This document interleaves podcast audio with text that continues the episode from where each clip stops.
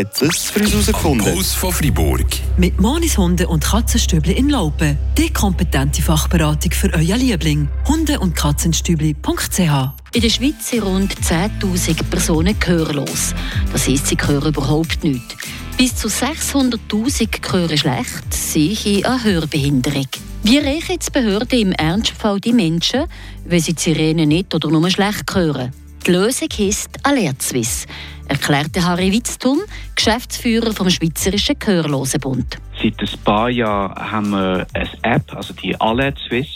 Und die App kann Nachrichten dann zum Beispiel mit Lichtsignal oder Vibration oder mit Push-Nachrichten verschicken, sodass auch gehörlose Menschen tatsächlich einen Zugang bekommen, sollte mal eine Notfallsituation passieren. Das Feedback auf die App sei zwar gut, so der Harry Witztum weiter. Aber fordert natürlich auch, dass auf der Homepage von der Alert Swiss viel mehr Informationen auch in Gebärdensprachvideos zur Verfügung stehen.